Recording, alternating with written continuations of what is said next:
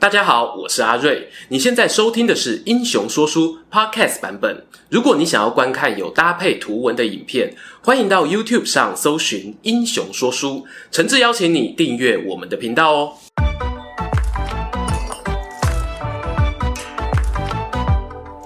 Hello，英雄说书的观众朋友，你们好，我是说书人阿瑞，替大家带来精彩的英雄故事。如同上一集影片开头提到的，我们的扇子呢还在旅行中啊，想念他的观众朋友呢，再请多多担待。今天呢、啊、要来说什么故事呢？要来跟各位讲一个和曹操有关的三国著名公案。曹操 （A.K.A. 三国志第一男主角），他一生戎马，败吕布，灭袁绍，定关中，位居大汉丞相的高位，连皇帝哦都要看他脸色做事。然而，这么风光有权力的人物呢，却有一个众人皆知的烦恼，那就是继承人到底要选谁？过去啊，我们熟知曹操的嫡长子有曹丕，再来呢有喜欢打仗的曹彰，文采优秀的曹植。其中哦，又以曹丕、曹植在争取继承人的过程中呢，表现最为激烈啊。刚好我们也有拍过影片讲解，这里呢就不多做赘述哦。但是呢，三国铁粉网友们啊，最关心的往往不是上面这几位参赛选手，大家最好奇的呢，反而是那些原本有机会参赛，却因为种种意外缺席的人。没错，这支影片啊要介绍的人物，就是超多网友敲碗，号称哦，只要有他在，曹丕、曹植靠边站的曹操架杠长子曹昂、曹子修。假设他天命未尽，真的会是曹操最强的继承人吗？曹昂字子修，认真说起来呢，他在《三国志》本文的记载哦并不多，主要收录于魏书的《武文氏王公传》，还有他老爸曹操的本传中。为什么会说曹昂是曹操的架杠长子？又到了熟悉的树状图时间。曹操最有名的那位老婆叫做卞夫人，原本是歌妓出身，二十岁在曹操的故乡谯县嫁给他做小妾，生下了曹丕、曹彰、曹植三个儿子。然而，曹操其实啊，在更早之前就已经有两任妻子，一个姓刘，另一个姓丁。先说刘夫人，她生下了曹昂、曹硕，还有清河公主，共三位子女。但不幸哦，因病早逝，所以后来丁夫人成为正宫，曹昂等人呢，则交由她抚养长大。由于丁夫人本身哦是没有子嗣的，曹昂算是她的养子。同样哦，视如己出，母子感情呢非常融洽。在宗法上，我觉得呢，把曹昂看作嫡长子，这是说得过去的。而曹昂和他爹曹操一样，都在二十岁那一年哦，获举为孝廉，仿佛呢就是踏着爸爸的足迹，一步一步要走向接班之路。殊不知啊，等在他面前的呢，不是光明璀璨的康庄大道，却是烈焰冲天的地狱之门。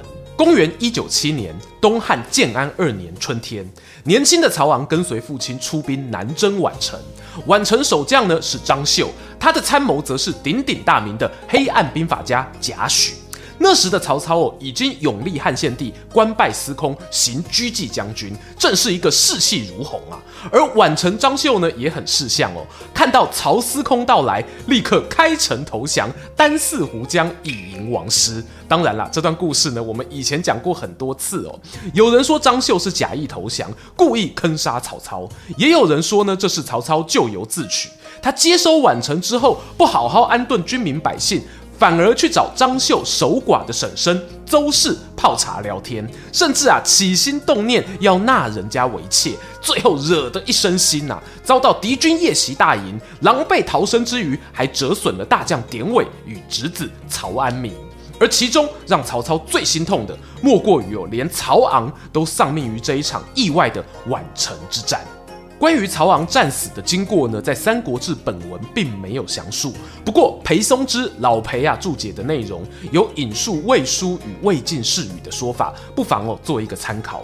里头提到呢，曹操遇袭的当下十分混乱啊，他不仅自己右手中箭，连胯下马匹呢也遭流矢射中，眼看哦就要被敌军追上的时刻，曹昂及时赶到，跳下马来对父亲说啊：“爹，您骑孩儿的马先走吧。”这里的用字哦很微妙，书上写曹昂不能继，他到底是受伤无法骑马，亦或是明知九死一生，仍然坚持要让马就父？恐怕哦，只有曹操父身才能给我们一个答案了。宛城之战过后呢，曹操虽然因为爱子的牺牲逃过一劫，他却逃不过自己内心的谴责，还有妻子丁夫人一辈子的怨恨。前头我们说到，丁夫人是很爱护这个养子曹昂的，他们母子的感情有多好，从得知曹昂战死的反应就能略知一二。丁夫人啊，经常对曹操抱怨：“你杀死了我的儿子，难道都不会自我反省吗？”这里有有个 mega，，大家不妨注意哦。丁夫人原文说的是“将我儿杀之”，她说话的对象是谁？是老公曹操。诶，可是明明杀曹昂的人是张绣士兵啊。我们大胆做一个假设哦，当年曹操因为贪图女色而引发敌军夜袭这件事情，很可能哦是大家都知道。只是不方便说出口，但偏偏丁夫人完全有立场可以责备丈夫啊，那是一个理直气又壮，直接把你盯得哑口无言。而每次丁夫人抱怨完呢，还会悲从中来，哭个不停哦。就说那时曹操啊，在这事件发生时候，年纪四十出头，也是一个日正当中绝不肯轻易低头的岁数。两个人哦，爱都爱啊，谁也不让谁。古时候呢，毕竟父权社会，曹操一气之下就把丁夫人送回娘家，打算挫挫对方锐气，让他冷静一下。没料到的是啊，丁夫人此刻是哀莫大于心死，要冷战是不是？好啊，老娘跟你耗上了。他回到本家后，就对曹操施展三不政策：不接触、不谈判、不妥协，直接人间蒸发。结果呢，竟然是曹操先按捺不住，主动前往岳父岳母家探视。不要看曹操好像花心爱很多人哦，但其实呢，他对每段感情都是有认真看待的。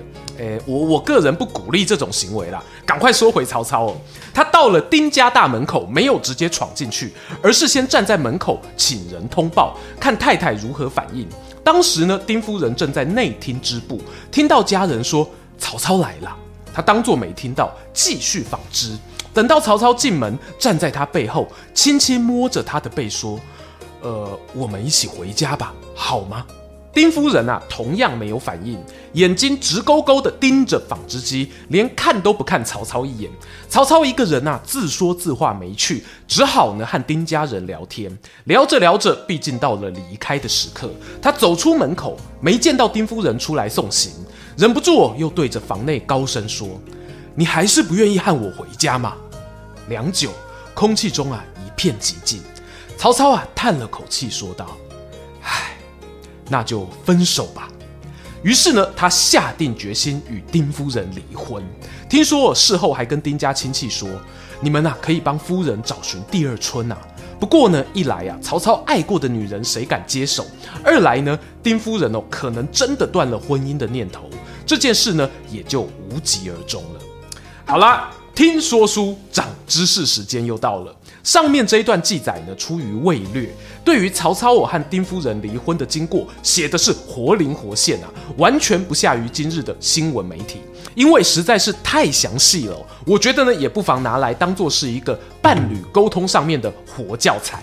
故事中的曹操呢，完全展现出儿女情长，不同于他处理国家大事时的另外一面，反而是丁夫人的回应态度哦，让人觉得意志坚定，硬如铁石。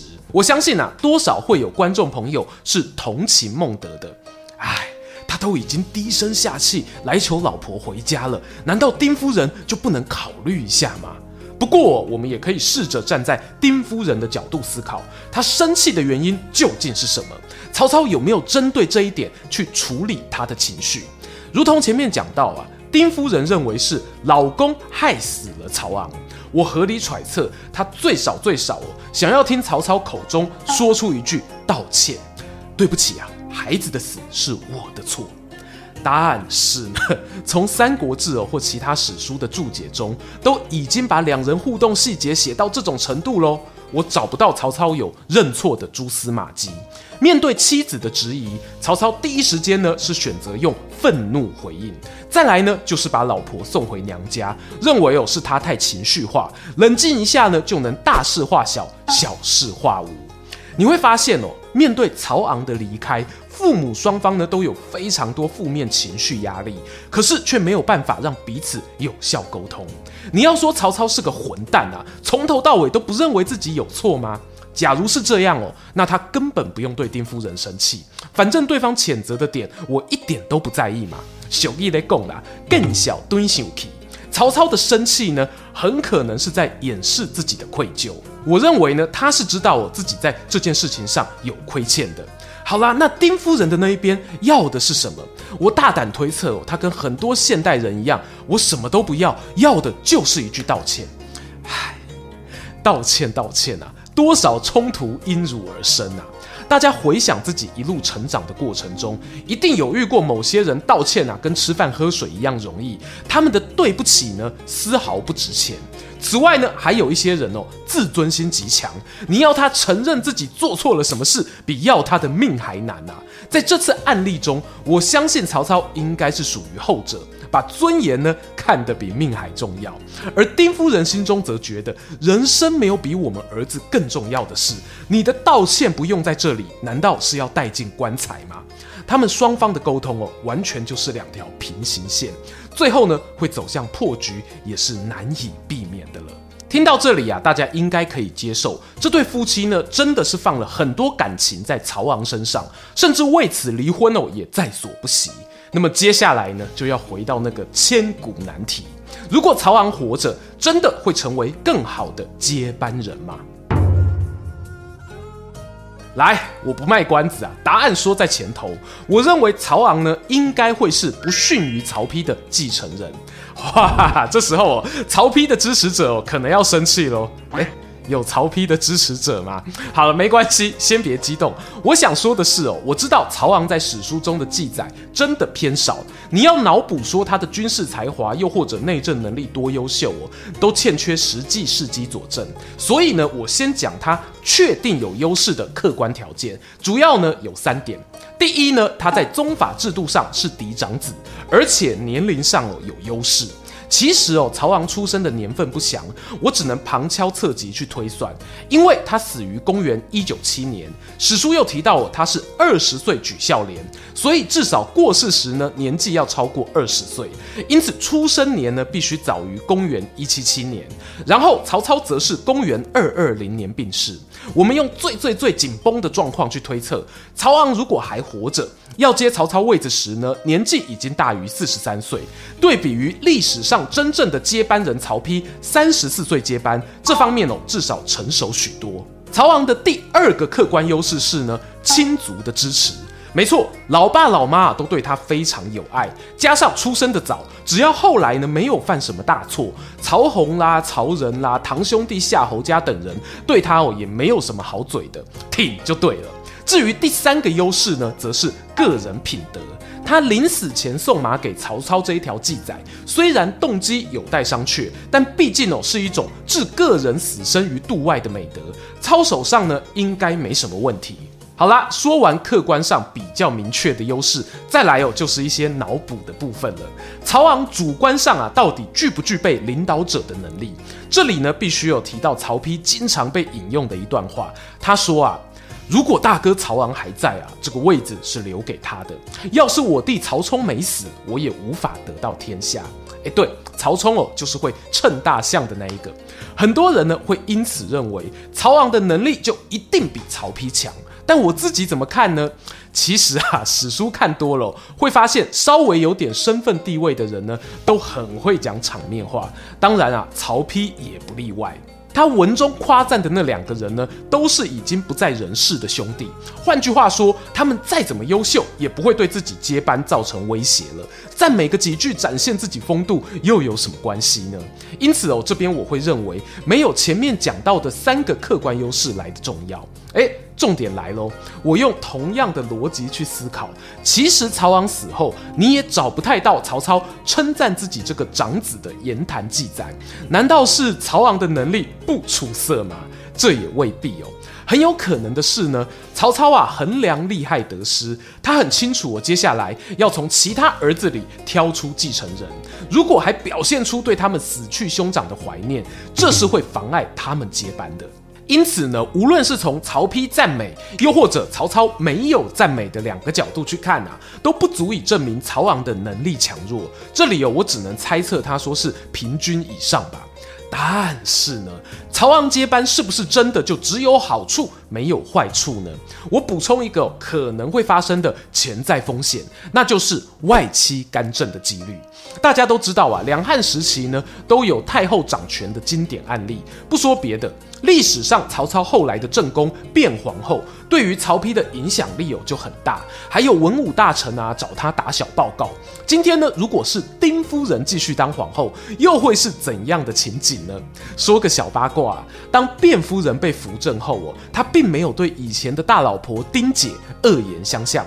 反而有常派人送礼物过去，或者呢私下举办酒宴邀她出席，还让出主位大座给她。而丁姐呢也很识时务，自谦呐是被废弃之人，不敢当此大礼。要我说，两边呐都是不简单的角色啊。当丁夫人过世后，卞皇后呢特别奏请曹操要协助办理后事，最后呢是葬在许都南方。别看曹操，我从离婚后好像就忘了这件事，这个遗憾呢，应该是深深埋在心底。当他年老病重，自觉哦将不久于世的时候呢，曾经感叹地说啊：“我这辈子啊，不觉得对谁有亏欠，唯独想到曹昂，万一死后和他相遇，被问到妈妈后来怎么了，我不知道该怎么回答。”每每读到这一段话呢，心里哦都是忍不住一揪啊。如果早知道如此，孟德兄啊，你当年还会坚持不肯对妻子道歉吗？讲坦白的，曹昂之死呢，对于以曹操为中心的家族成员来说，是一个极为重大的打击，打乱了他们整个世代交替的步调。而史书上的记载呢，大多着重哦描写在周遭亲属的情感反应，而非曹昂生前的攻击。这个呢，也可以理解。毕竟这件事对曹操来说，很可能是他用一辈子都无法弥补的遗憾。如果又回想起与曹昂相处的点点滴滴，那接下来的路啊，就很难擦干眼泪走下去了。好啦，听完曹昂的故事后啊，不知道你对于这位无缘的曹魏继承人有什么想法呢？欢迎哦，在影片底下留言跟我们分享，也邀请观众朋友啊，不吝订阅英雄说书频道，追踪说书人阿瑞的 Instagram。现在有距离二十五万订阅啊，只差临门一脚，就等你的一票哦。我们下次空中再见。哈喽，又到了英雄短飞时间。哎，今天阿瑞的眉毛看起来有没有觉得特别的粗黑浓密啊？啊，因为今天要来拍片啦。那这一次呢是跟亚洲心动娱乐合作，我们要为了推广介绍一支手游呢，我们要来拍一部三国爆笑新春喜剧。那到底这个剧本是怎么样呢？诶，大家看了就知道哦。那听说啊，就是会在过年期间的时候，会陆续在网络上面可以看到我们剪辑好的成片片段。哦，所以说如果有兴趣的话呢，大家别忘了也要支持一下喽。好，那到时候影片中见啊！记得订阅英雄说书，追踪说书人阿瑞 IG，我们下次见。